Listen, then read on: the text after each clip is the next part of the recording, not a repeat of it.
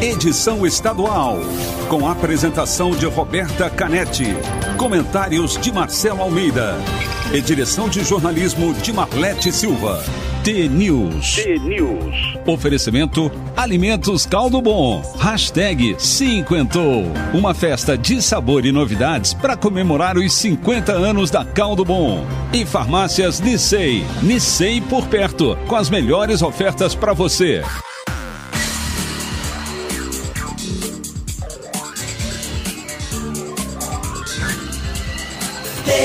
News. São sete horas e dois minutos. Um ótimo dia para você que está sintonizado na T, a maior rede de rádios do Paraná. Você ouve agora a análise do noticiário do Brasil e do nosso estado. Participa da programação pelo WhatsApp, o 41992770063, com transmissão ao vivo na Rádio T, também no YouTube, Facebook em vídeo. O T-News desta quarta-feira, dia 19 de maio de 2021 começa já. E a gente começa com uma pergunta: cadê o Marcelo Almeida? O Marcelo hoje não está. E por um motivo é nobre, né? Filho é motivo, motivo nobre. O filho dele chegou da Turquia de madrugada, às duas horas da manhã. O voo chegou no aeroporto Afonso Pena, em São José dos Pinhais.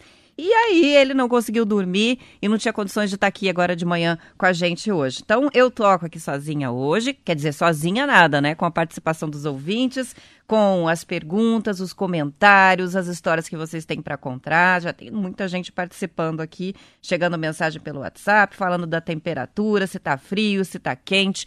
Aqui em Curitiba o céu bastante encoberto, friozinho como nos outros dias, mas nada diferente do que a gente falou aqui nas últimas semanas. Conta para mim como é que tá o tempo na sua cidade, manda mensagem, vamos participando, assista em vídeo também, uma novidade hoje, no Facebook da Rádio T, a gente também tem a transmissão agora em vídeo do T News. E vamos de notícia, porque hoje tem um depoimento muito esperado na CPI da Covid que é do ex-ministro Eduardo Pazuello.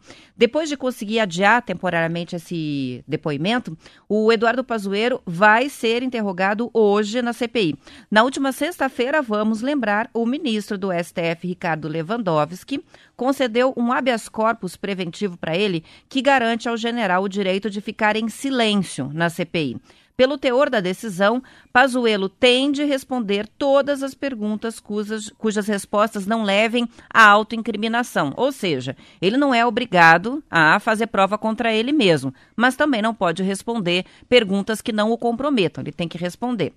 É, enfim, pode inclusive ser questionado sobre questões é, que tenham relação com terceiros e que incriminem presidente da República, Jair Bolsonaro e a equipe.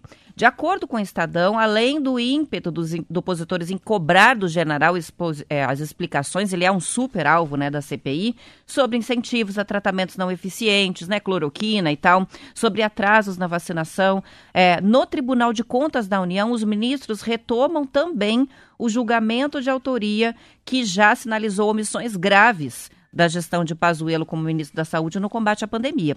Esse relatório conta hoje com o apoio de quatro ministros. Eles tentam convencer mais um para que seja então aprovado.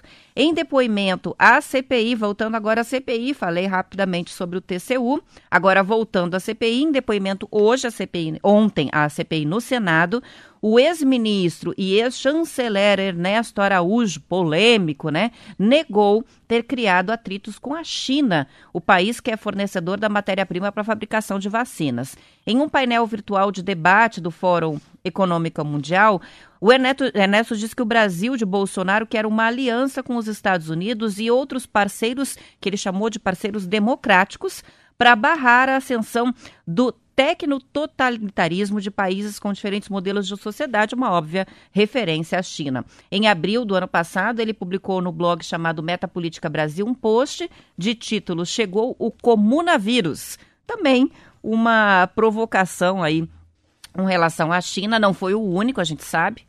Filhos do presidente Jair Bolsonaro também já atacaram, de certa forma, o país. Nas redes sociais, o próprio presidente se envolveu em polêmica e recente falando sobre a China. Mas, enfim, o Ernesto ontem foi, o Ernesto Araújo, na CPI, e disse que não, que ele não tem nenhuma contribuição nisso. O que não é verdade, né? Agora, hoje, vamos ver o Pazuello, como é que vai ser esse depoimento. Porque vamos lembrar que na primeira tentativa da CPI de levar ele lá, ele disse que não podia porque tinha tido contato com uma pessoa que teve a Covid-19. Agora, todo mundo sabe que o Pazuello é um negacionista, né? Foi encontrado em shopping em Manaus, é, sem máscara, né? Até é, foi irônico quando isso aconteceu. É, então, não faz muito sentido, mas enfim, agora vai até a CPI e amanhã a gente traz a repercussão. Vai ser aberto para acompanhar pela internet, quem quiser acompanhar essa sessão da CPI. São 7 horas e 7 minutos. O governo federal anunciou ontem um conjunto de medidas para atender os caminhoneiros que foi batizado de Gigantes do Asfalto. O programa inclui melhoria da infraestrutura rodoviária, serviços de apoio, financiamento específico para caminhoneiros e ações para melhoria da qualidade de vida dos trabalhadores né, que estão nas estradas brasileiras. No pacote não foi incluída nenhuma medida para baixar o preço do diesel, que é uma das reivindicações mais importantes para os motoristas. Também vai haver uma medida provisória que altera a lei de pesagem dos caminhões, mudando limites de tolerância e na forma de pesagem. Uma das apostas do governo federal para reduzir os custos dos caminhoneiros autônomos é o chamado DTE, o Documento Eletrônico de Transportes. A ideia é que, usando o celular, o próprio caminhoneiro consiga eliminar os intermediários, como os despachantes e também as empresas de transportes, que chegam a tomar 40% da renda do trabalhador autônomo. 40%. Sobre acesso a recursos, a Caixa Econômica Federal vai lançar produtos dedicados aos caminhoneiros, com financiamentos para compra e manutenção de veículos, por exemplo. Segundo o Estadão, o governo detectou uma série de movimentações de lideranças de caminhoneiros chamando trabalhadores para greves. A classe, que apoiou em peso a eleição do presidente Jair Bolsonaro, tem cobrado medidas efetivas para conter o aumento do diesel, enquanto não há o mesmo repasse em relação ao frete que eles cobram. Então, o governo aí tentando conter esta mobilização é, dos caminhoneiros muito insatisfeitos neste momento e que não podem parar, né? É uma preocupação é, que está ali no topo das preocupações do governo federal, uma paralisação dos caminhoneiros neste momento, não só pela questão do apoio político ou deixar de ter o apoio político dos motoristas, mas porque isso paralisaria as atividades no país, né? A gente está com o agronegócio bombando, exportações batendo recordes de tudo quanto é jeito, de commodities diferentes, e uh, esse é um setor que não parou, ao contrário, é um setor que aqueceu as atividades durante a pandemia. São sete horas, nove minutos. A gente vai para um rápido intervalo e, na sequência, registro as várias participações que vão chegando dos ouvintes aqui e também trago mais notícias para a gente comentar junto aqui. Já volto.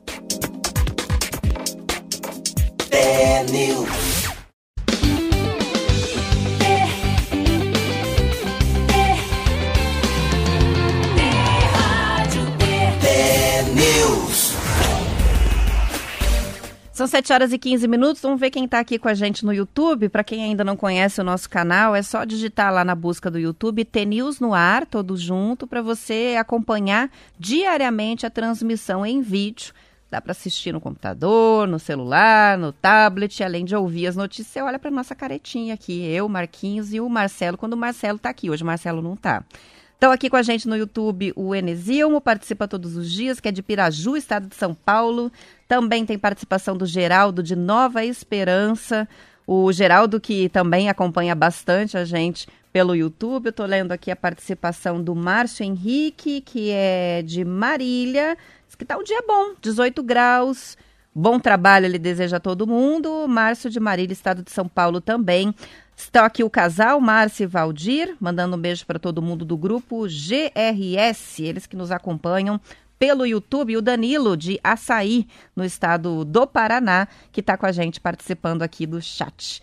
Lembrando que são vários canais, né? E hoje a gente está estreando também a transmissão em vídeo, não só no Facebook do T News no ar, mas também no Facebook da Rádio T. E tem participação lá, o pessoal já está acompanhando. Aqui temos no, no Facebook a Sandra Hoffman, o Gladstone Bom Dia, Valdecira, a Laura Letícia, o Reginaldo, a Eliana, o Adriano. E pelo WhatsApp chega aqui foto do Marcelo, que está fazendo um ovo mexido no café da manhã. Pelo jeito chegou um pouquinho mais tarde hoje no T News e pergunta: cadê o Marcelo? Marcelo. Marcelo hoje não veio, o filho dele chegou é, de uma longa viagem de madrugada e aí ele não conseguiu estar com a gente agora de manhã, mas amanhã tá de volta. Tem o Jabuti de Ubiratã, diz, já estamos com saudades do Marcelo, hoje, hoje não foi o blá blá blá, porque o blá blá blá vai ficar por conta dos senadores, ele fazendo uma referência aí ao que a gente vai ter hoje na CPI da Covid, que é o depoimento do Pazuello. Tem participação da Marielle, dizendo que está de atestado até quinta-feira. Eu espero que esteja bem a Marielle. Diz que Cada dia que passa parece que as manhãs estão mais frias. Ela que é de Capanema. Tem o Maurício Guarapuava, 8 graus neste momento, sol e frio. Mandou foto, uma foto bem bonita da cidade também. O Jonathan, que é de Cianorte. E diz engraçado, as autoridades brasileiras não podem criticar outros países, mas outros países podem criticar o Brasil à vontade, diz o Jonathan, falando sobre, eu contei aqui sobre o depoimento do Ernesto Araújo ontem, né? E sobre como ele foi cobrado pelas falas contra a China e a opinião do ouvinte está aí. O Marcos, frio delicioso em Cascavel, tem também a participação de outro Marcos, o Marcos Zonato, que é de Ponta Grossa, e a Cirley, que diz Campo Mourão gelado, está na fila já para a segunda dose, aguardando chegar a segunda dose a Cirley. Que bom que logo isso vai acabar, né? A Wanda, de Luziana, Paraná, o Jair, que é de Paranacite, 12 graus no momento, e o Moacir, de Iretama, que mandou foto do carro, ele que está dirigindo e ouvindo a gente, 6 graus a temperatura agora de manhã na estrada. Tá frio, hein? São 7 horas e 18 minutos. Vão participando com a gente. E eu vou dando as notícias e vocês vão comentando aqui. Agora o assunto é uma reunião da Câmara dos Deputados. A gente saiu do Senado e vai para a Câmara. Por quê? Para debater a produção e venda dos medicamentos à base de cannabis, eles tiveram uma sessão ontem e o vice-líder da oposição e presidente da comissão, Paulo Teixeira, que é do PT de São Paulo, foi agredido pelo deputado federal paranaense Diego Garcia do Podemos. Segundo o Estadão, a discussão começou quando Garcia fez um requerimento para adiar aquele debate e o requerimento foi negado. Ele levantou do lugar no plenário, foi até a mesa do colega, empurrou o computador, deu um tapa no peito dele e empurrou o outro deputado. Logo depois, o parlamentar precisou ser acalmado pelos colegas para que a reunião pudesse ser retomada. Olha o descontrole, né? Os deputados continuaram a discutir por algum tempo, mas sem novas agressões físicas. A matéria em discussão é a PL 399 de 2015, que libera a comercialização dos medicamentos à base de cannabis. O canabidiol, por exemplo, outros produtos que usam a maconha como matéria-prima, são indicados para pacientes que sofrem com convulsões, doenças reumatológicas, depressão, Alzheimer, AVC, mal de Parkinson, esclerose múltipla, tantas outras doenças. Esse debate que se arrasta há anos no Congresso Nacional e que gerou essa discussão esquisita ontem. O que vocês acharam, hein? O deputado perdeu o controle e saiu para agressão física. Eu sei que está todo mundo muito estressado, ninguém está bem nesse momento, mas complicado, né, no parlamento você ter situações como essa aí. É, eles que deveriam nos dar o exemplo, né, de civilidade, de democracia, de um debate é, liso, tranquilo, assim, e aí vira essa confusão ali na Câmara. Pois bem, são 7 horas e 20 minutos no momento em que o país está somando mais de 430 mil mortes pela Covid. Só tem 12% da população adulta completamente imunizada, né? Contando as duas doses. Doses, 9 em cada 10 brasileiros com 18 anos ou mais, isso corresponde a 91%, pretendem se vacinar ou já se vacinaram, segundo pesquisa divulgada ontem pelo Datafolha. Outros 8% não pretendem se vacinar nem tomaram vacina e uma fração pequenininha de, 8, de 1% preferiu não opinar. Os números confirmam a tendência de crescimento da adesão à imunização aqui no Brasil. Na pesquisa feita lá em dezembro do ano passado, os pró-vacinas, os favoráveis às vacinas, somavam 73%. Olha que diferença. Agora já são 91%. Em janeiro, logo após as primeiras doses serem aplicadas, esse percentual subiu para 81%, dois meses depois chegou no pico da segunda onda da Covid a 89%. Entre os que são favoráveis à vacinação contra a Covid, 25% afirmam já ter tomado a primeira ou segunda dose do imunizante. O índice representa um salto em relação à pesquisa de março, quando a parcela da população vacinada era de apenas 5%. Essa alta é impulsionada principalmente porque tem mais de 60 anos, grupo que registrou a maior parcela de mortes pela Covid foi priorizado pelo Plano Nacional de Imunização do Ministério da Saúde. Nessa faixa etária dos idosos, 92% já receberam ao menos uma das, uma das doses. Já dois em cada três entrevistados ainda não puderam ser imunizados, mas declararam que vão sim se vacinar.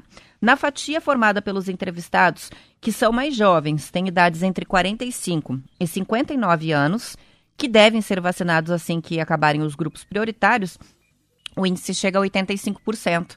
A parcela dos que se recusam a vacinar é minoritária em todos os segmentos avaliados, mas alcança os índices mais altos entre os que sempre confiam nas declarações do presidente Jair Bolsonaro, 14%, e entre os que dizem não fazer isolamento social e estão vivendo normalmente, 21%, mesmo diante das restrições impostas pela pandemia. A reportagem é da Folha de São Paulo. São dados bastante curiosos. O que chama bastante atenção, muito atenção, essa influência que tem o presidente como um líder político do país na decisão das pessoas é, de tomar ou não a vacina, de aprovar ou não a imunização e, principalmente, mais do que a vacina, a questão do isolamento social. Olha o peso da influência política dos políticos na opinião das pessoas a respeito da pandemia. Está aí comprovado por pesquisa do Instituto Datafolha. Está chegando aqui uma foto bem legal de chimarrão, com uma paisagem, pelo jeito sol, em Joinville. É, o Plínio, nosso ouvinte de lá, que toma chimarrão logo cedo, diz não está precisando nem de blusa hoje. Em Joinville, ele mora no bairro Floresta e ali o dia está bonito, está amanhecendo bem bonito. A gente tem Capanema, dia amanhecendo com 9 graus, friozinho gostoso, diz a Rosane, que é a nossa ouvinte. Bom para ficar na cama até tarde e não para quem tem que acordar cedo para tirar leite, que é o caso da Rosane, que já está de pé. Eu também estou de pé, não para tirar leite, estou aqui, mas estou de pé. A gente tem participação que chega do Sérgio, o Sérgio que está sempre com a gente, diz nada menos que Pazuello e família na cadeia. Ele está aqui aguardando ansioso pelo depoimento e quer sim que sejam responsabilizados os que não auxiliaram ou não tomaram frente aí na luta contra a Covid dentro do governo federal. Tem também participação de Campo Mourão chega da Cida, Campo Mourão frio na fazenda, ela diz. No campo a gente sempre sente mais, né?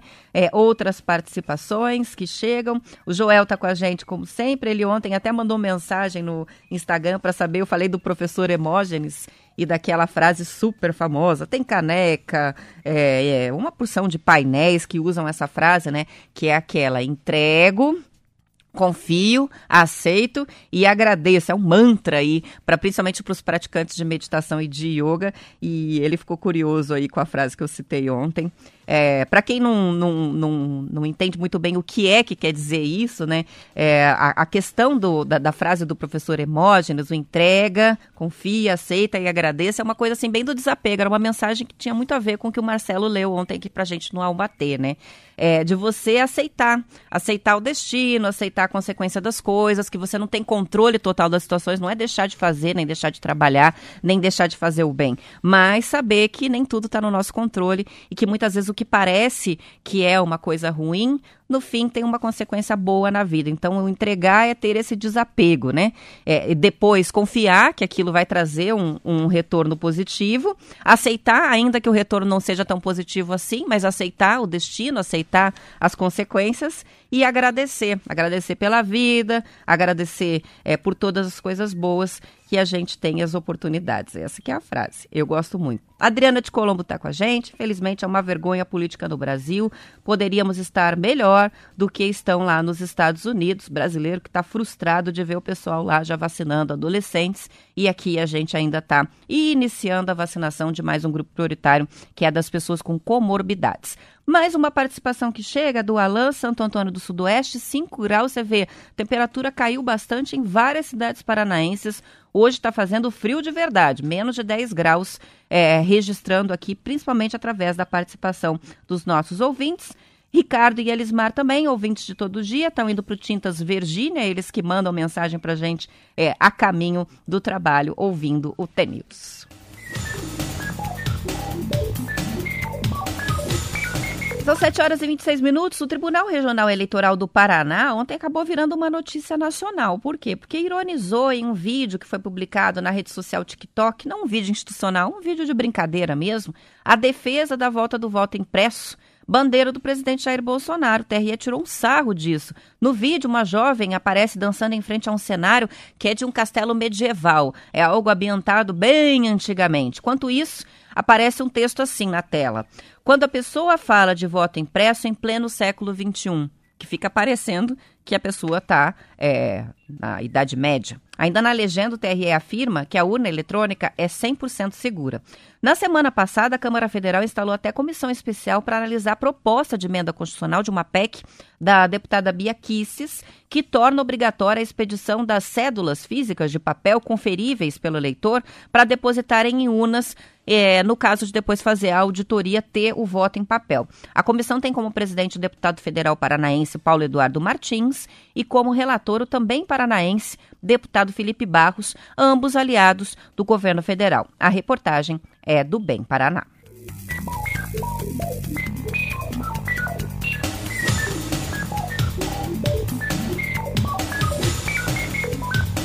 Isabel está participando com a gente para saber de novo a frase. Vamos lá. Entrego, confio, aceito e agradeço. É nessa ordem. É, entrego, confio, aceito e agradeço a frase do professor Hermógenes para Isabel, que pergunta aqui para gente pelo WhatsApp. E nos meses de inverno, o perigo de incêndios florestais aumenta no Paraná, porque esta é a estação mais seca na região. Se a gente já está vindo de uma estiagem histórica, imagino que vai ser agora, no inverno. O Paraná registrou uma média de dois incêndios ambientais por hora em abril desse ano, segundo dado do Corpo de Bombeiros. Foram mais de 1.400 ocorrências em um mês. De janeiro até o início de maio, são mais de 2.700 queimadas. Segundo informações dos bombeiros fornecidas ao portal G1, nove de cada dez incêndios ambientais são provocados por erro, falha humana. O Major Eduardo Pinheiro disse à reportagem que, por questão cultural, muitas pessoas fazem a opção de atear fogo na vegetação para limpar ali uh, o terreno para que não haja insetos. A medida é errada porque coloca em risco as propriedades que ficam perto, os vizinhos, também a rede de energia e até mesmo a aviação por conta da fumaça. Os registros do Corpo de Bombeiros apontam ainda que no ano passado 637 hectares foram comprometidos pelas queimadas em todo o estado. Então, de forma é, proposital, mas lógico que não mal intencionada, muita gente acaba causando esses desastres por colar, colocar fogo no terreno, o que não é de maneira alguma recomendado, especialmente é, em meses como os meses de inverno, que são meses bastante secos e propícios aí para o fogo se espalhar. Fico alerta, são 7 horas e 29 minutos. Eu vou terminando a edição estadual por aqui, lembrando depois do intervalo você continua com a gente acompanhando o noticiário da sua cidade. Eu volto para Curitiba e região metropolitana para quem quer ficar junto até 8 horas da manhã. Transmissão continua ao vivo no Facebook também no YouTube. Aos que ficam, uma ótima quarta-feira. Amanhã a gente está de volta com o Marcelo aqui às 7 em ponto. Obrigada pela companhia. Até lá.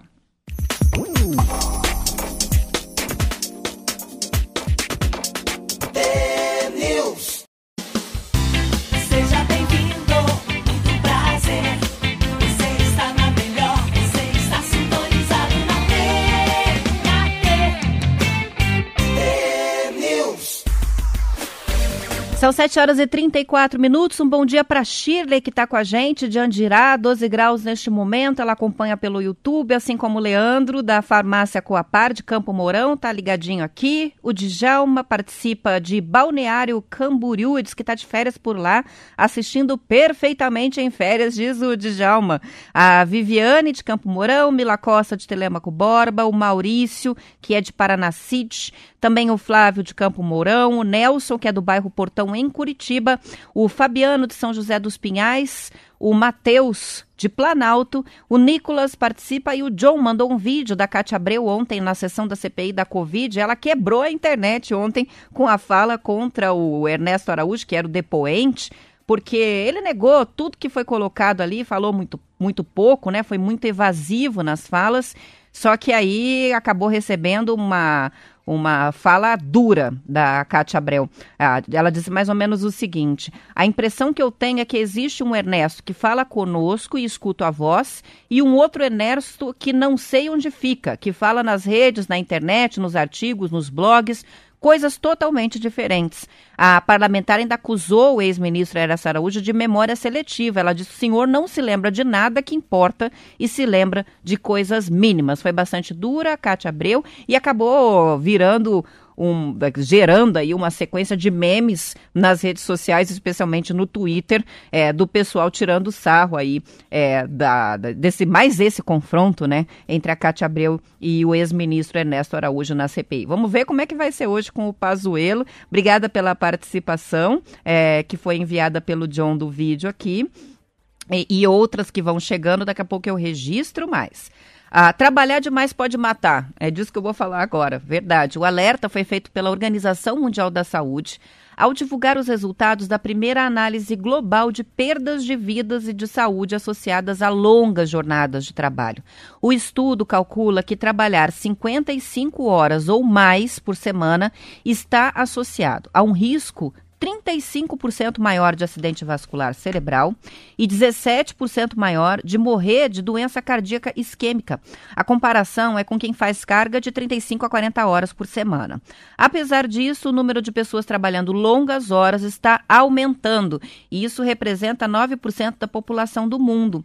Segundo a OMS, o trabalho em casa adotado durante a pandemia agravou o problema porque as pessoas tendem a voltar ao expediente em horários em que a jornada já deveria ter acabado. Então, assim, encerra, fecha tudo o computador, começa a chegar uma mensagem lá, 8, 9 horas da noite, abre tudo de novo e vai resolver. Ou seja, o expediente não termina nunca no home office. Além dos problemas de saúde, a jornada muito longa tende a reduzir a produtividade do profissional.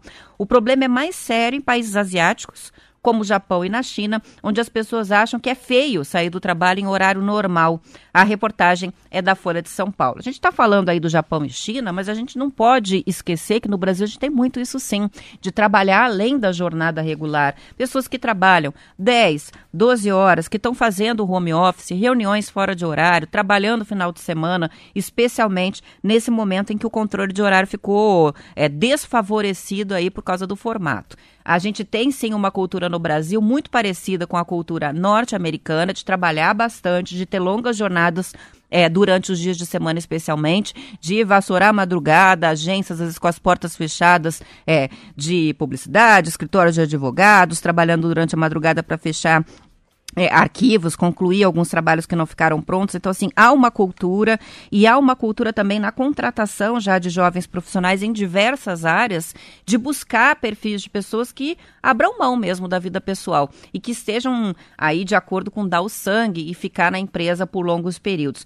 prejudicial à saúde, problemas de saúde mental, problemas de saúde física, como foi mostrado aqui pela OMS, e a gente deve se espelhar é, em um outro modelo, né? O modelo, por exemplo, europeu. É, na Europa Ocidental, as pessoas trabalham até o meio da tarde, finalzinho de tarde, 5 horas da tarde, já tá todo mundo já terminou o seu expediente é, e está ocupando ali as praças, os espaços públicos para tomar um sol, buscar as crianças da escola, tá um pouco com os filhos antes do horário do jantar. Aqui a gente vê muitas muitas mães tendo que buscar a criança 8 horas da noite é, na escolinha para poder ir para casa ainda fazer janta, servir, atender. Então, é, são exemplos que a gente tem que, que, a gente tem que olhar. Para onde olhar, né? No que se espelhar. Estamos falando de trabalho urbano, logicamente que no campo isso é muito diferente, mas é, aqui, né, na cidade especialmente, esse cuidado aí com o excesso de carga horária.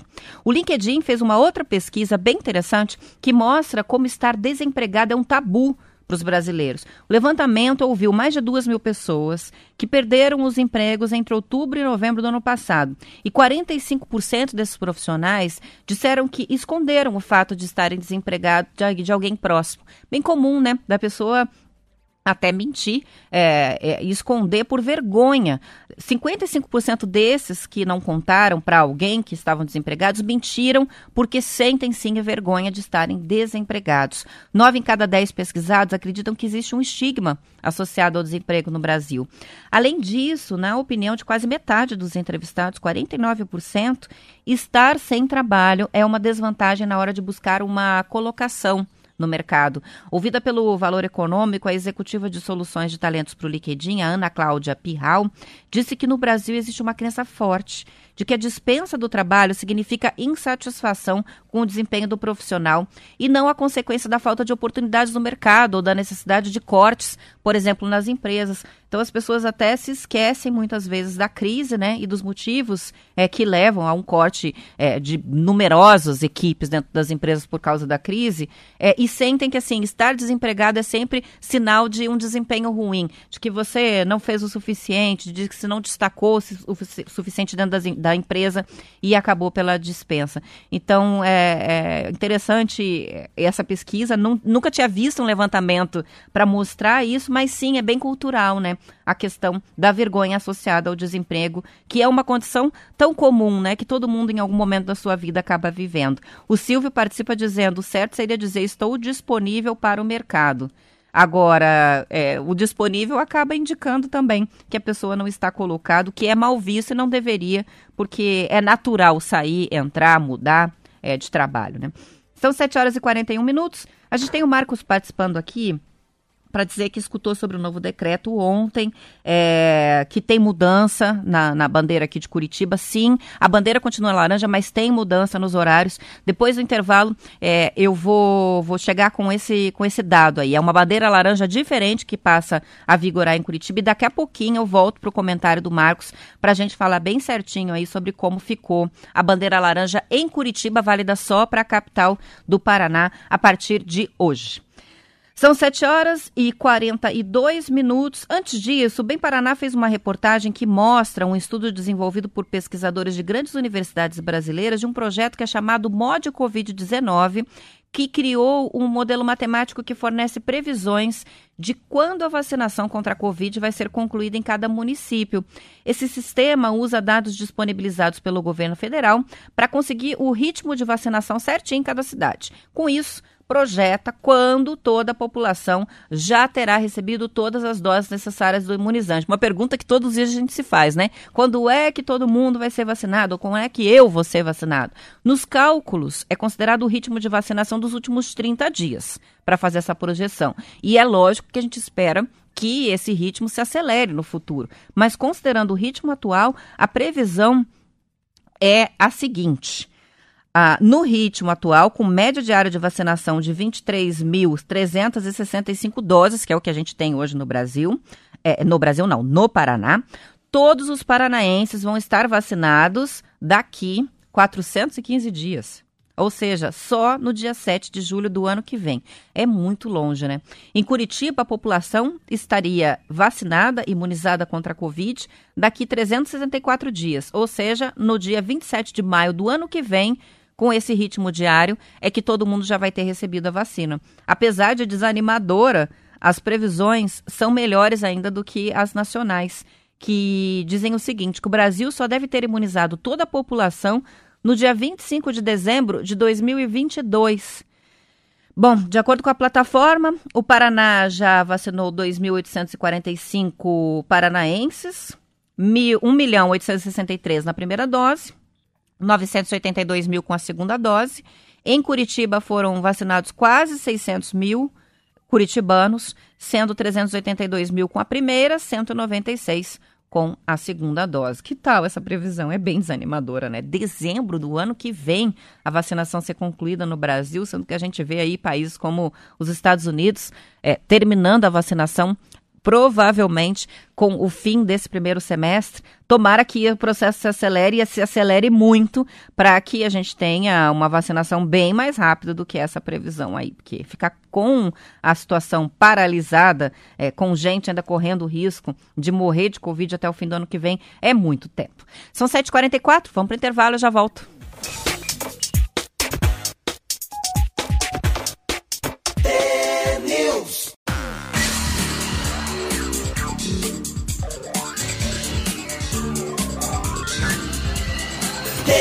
News.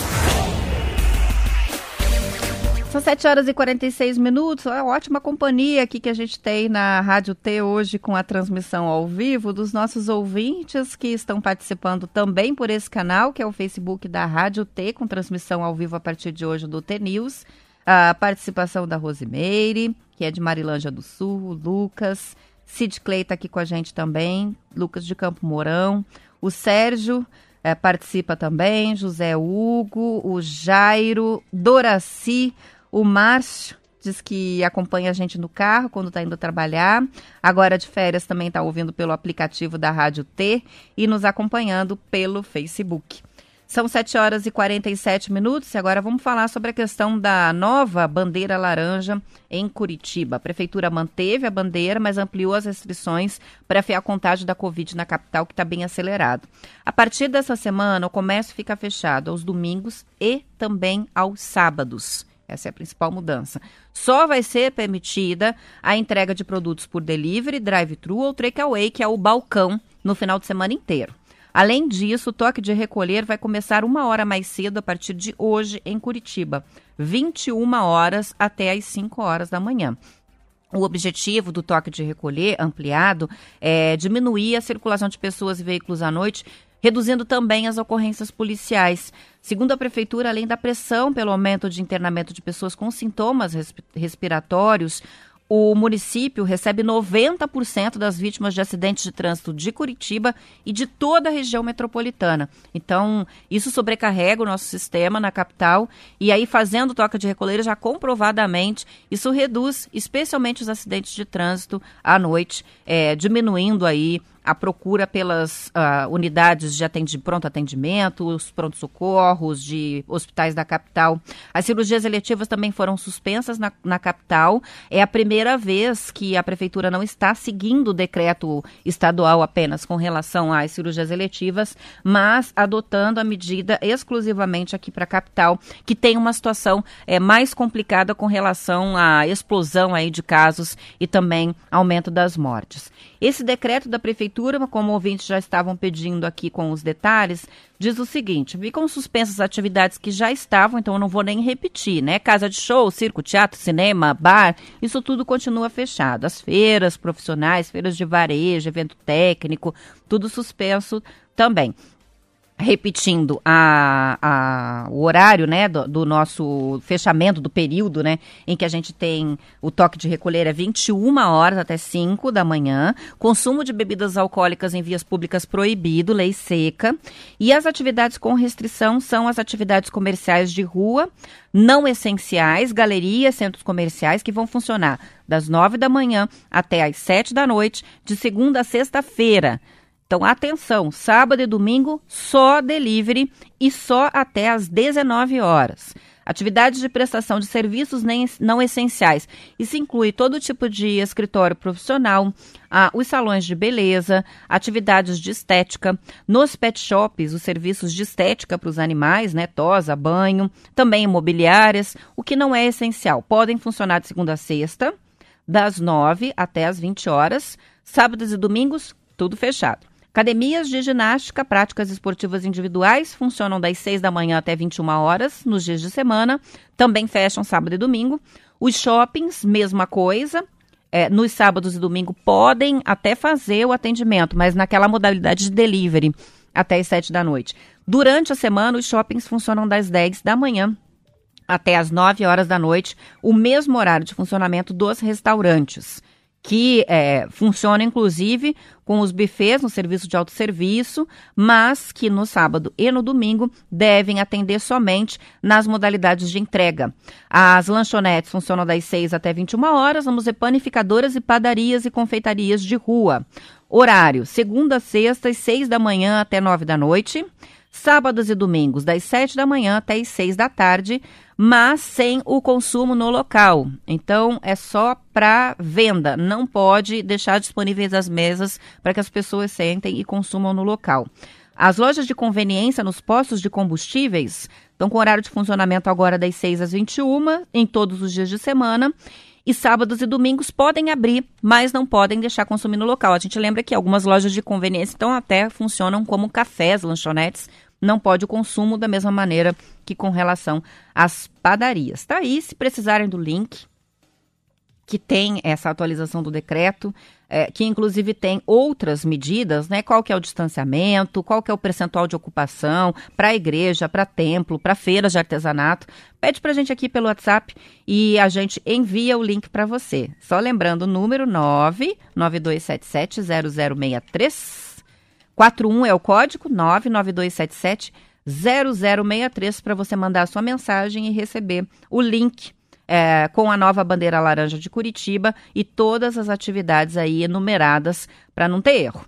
São 7 horas e 52 minutos. E os últimos resultados divulgados pela Positiva Informática mostram que o lucro da empresa paranaense cresceu. Cresceu 1.175% no primeiro trimestre deste ano. Segundo o responsável pela empresa, o Hélio Rotenberg, a boa fase se deve à forte demanda por computadores domésticos, gerada pelo trabalho remoto e pelas aulas em casa durante a pandemia. Quantas foram né, as famílias que precisaram comprar mais computadores, mais tablet, mais um celular, para poder dar conta de todo mundo usando os equipamentos eletrônicos em casa, as crianças assistindo aula, pai, mãe, tio, vó, todo mundo precisando do computador para trabalhar. Pois bem, entrevista à revista Forbes, o Rotenberg contou que a Positivo vai fabricar agora outras marcas que estão sendo licenciadas, como os computadores Compaq. A mesma estratégia deve ser usada em smartphones. Há também um plano de expansão da linha para casa, que inclui lâmpadas, tomadas e câmeras, além de fechaduras inteligentes. Segundo ele, o mercado de produtos para casa vinha aumentando antes da pandemia, mas no último ano, com a permanência maior das pessoas em casa, essa demanda explodiu. A Positiva Informática existe desde 1989, enfrentou uma grande crise a partir de 2013, quando os consumidores passaram a usar menos o computador e mais o celular e o tablet. A lição aprendida com a crise, segundo Rotenberg, é que a empresa não podia depender apenas de produtos e precisava apostar em outras frentes.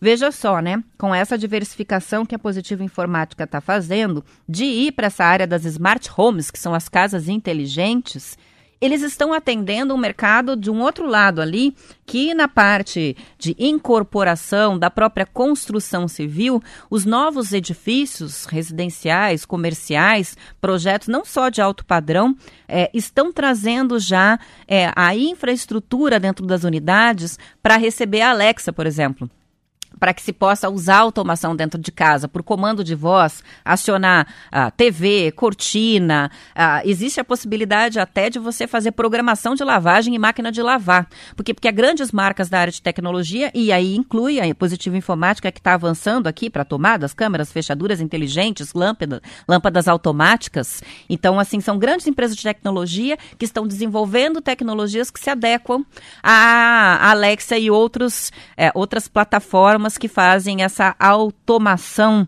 dos recursos dentro de casa, da, das casas inteligentes, através é, do comando de voz, do comando pelo smartphone, você acionar, acionar remotamente. Então, vou preparar meu banho, estou voltando do trabalho, já aciono pelo celular, a banheira vai ligando, olha que luxo. Então, há equipamentos que precisam de uma grande reforma dentro de casa para se adequar a essa automação, mas outros que é moleza. Por exemplo, a parte de, de iluminação, né? De, de iluminação é uma parte mais fácil aí de adequar a parte de tecnologia para ter essa automação por comando de voz. E a Positiva Informática espertamente está avançando para essa área porque está bombando. Não só no estado de São Paulo, aqui no Paraná também a gente já tem vários projetos de empreendimentos que estão vindo com essa tecnologia.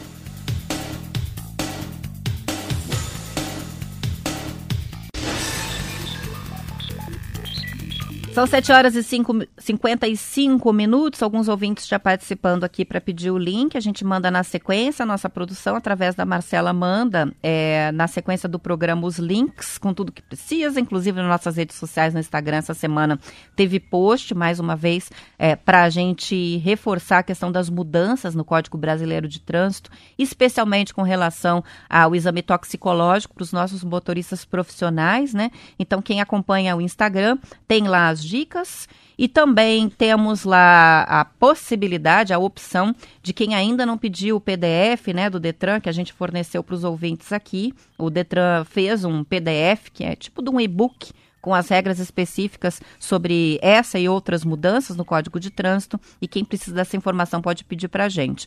Lá no Instagram tem mais dicas, a gente tem alguns conteúdos exclusivos no nosso Insta é, que trazem informações extras que vão além da nossa programação aqui.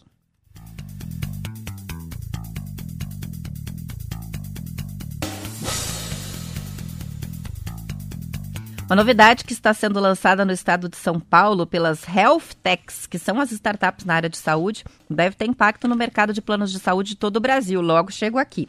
são os planos de saúde por assinatura, que já tem mais de 10 mil clientes. A ideia é conquistar consumidores insatisfeitos com os planos convencionais, da mesma forma que aconteceu com as fintechs e os bancos convencionais, né? A clientela cansada dos bancos está tudo migrando para as contas digitais. Os planos de saúde digitais prometem uma gestão de saúde preventiva por meio da figura do médico da família. É ele que faz o acompanhamento do paciente à distância com uso de dados e de inteligência artificial. O médico da família solicita exames, prescreve medicamentos, orienta o paciente e só depois, em caso de necessidade de internação mesmo, é que o paciente é encaminhado para um hospital. As empresas que já operam em São Paulo estão oferecendo também atendimentos com psicólogos, nutricionistas e preparadores físicos. As mensalidades cobradas pelas operadoras de planos de saúde por assinatura variam de acordo com cobertura e idade dos pacientes. Os valores vão de 200 reais a mais de R$ 1.400. Então é uma grande variedade aí de opções de planos por assinatura, que é uma novidade que logo deve chegar por aqui também. Para a gente fechar hoje, vamos falar sobre os números da Covid. Curitiba estamos com a mesma taxa de transmissão divulgada ontem, 1,11. 794 novos casos, 27 mortes em 24 horas. Temos um acumulado em Curitiba de 203 mil casos, 5.102 mortes. A taxa de ocupação dos leitos de UTI SUS exclusivos para Covid está em 96%. Ah, no Paraná, ontem, foram registrados 6.527 novos casos, 155 mortes. A gente tem um acúmulo no Paraná de 1 milhão e 26 mil casos e 24.700 óbitos. Temos, no momento, internados 2.458 pacientes com a Covid. E, de acordo com o balanço da Secretaria de Estado da Saúde, a vacinação está assim. 2 milhões 145 mil paranaenses vacinados, sendo que 1 milhão 109 mil já tiveram a dose de reforço. E os números nacionais, para a gente concluir: 35.888 novos casos, 2.517 mortes. Ontem a gente avisou sobre isso, estava com um número abaixo de mil, número de mortes, provavelmente porque haveria um acúmulo para divulgação hoje o que apareceu aqui no balanço, né? Então a gente está com uma média móvel de menos 16% nos óbitos no Brasil. Uh, 15 milhões 661 mil brasileiros já tiveram a Covid-19. São 7 horas e 59 minutos. Vamos concluindo por aqui, mas amanhã eu e o Marcelo Mendes estaremos de volta às 7 horas em ponto. Fiquem com a gente nas redes, tem News no ar, no Instagram, no Facebook, também no YouTube. Amanhã estaremos de volta e até lá. News.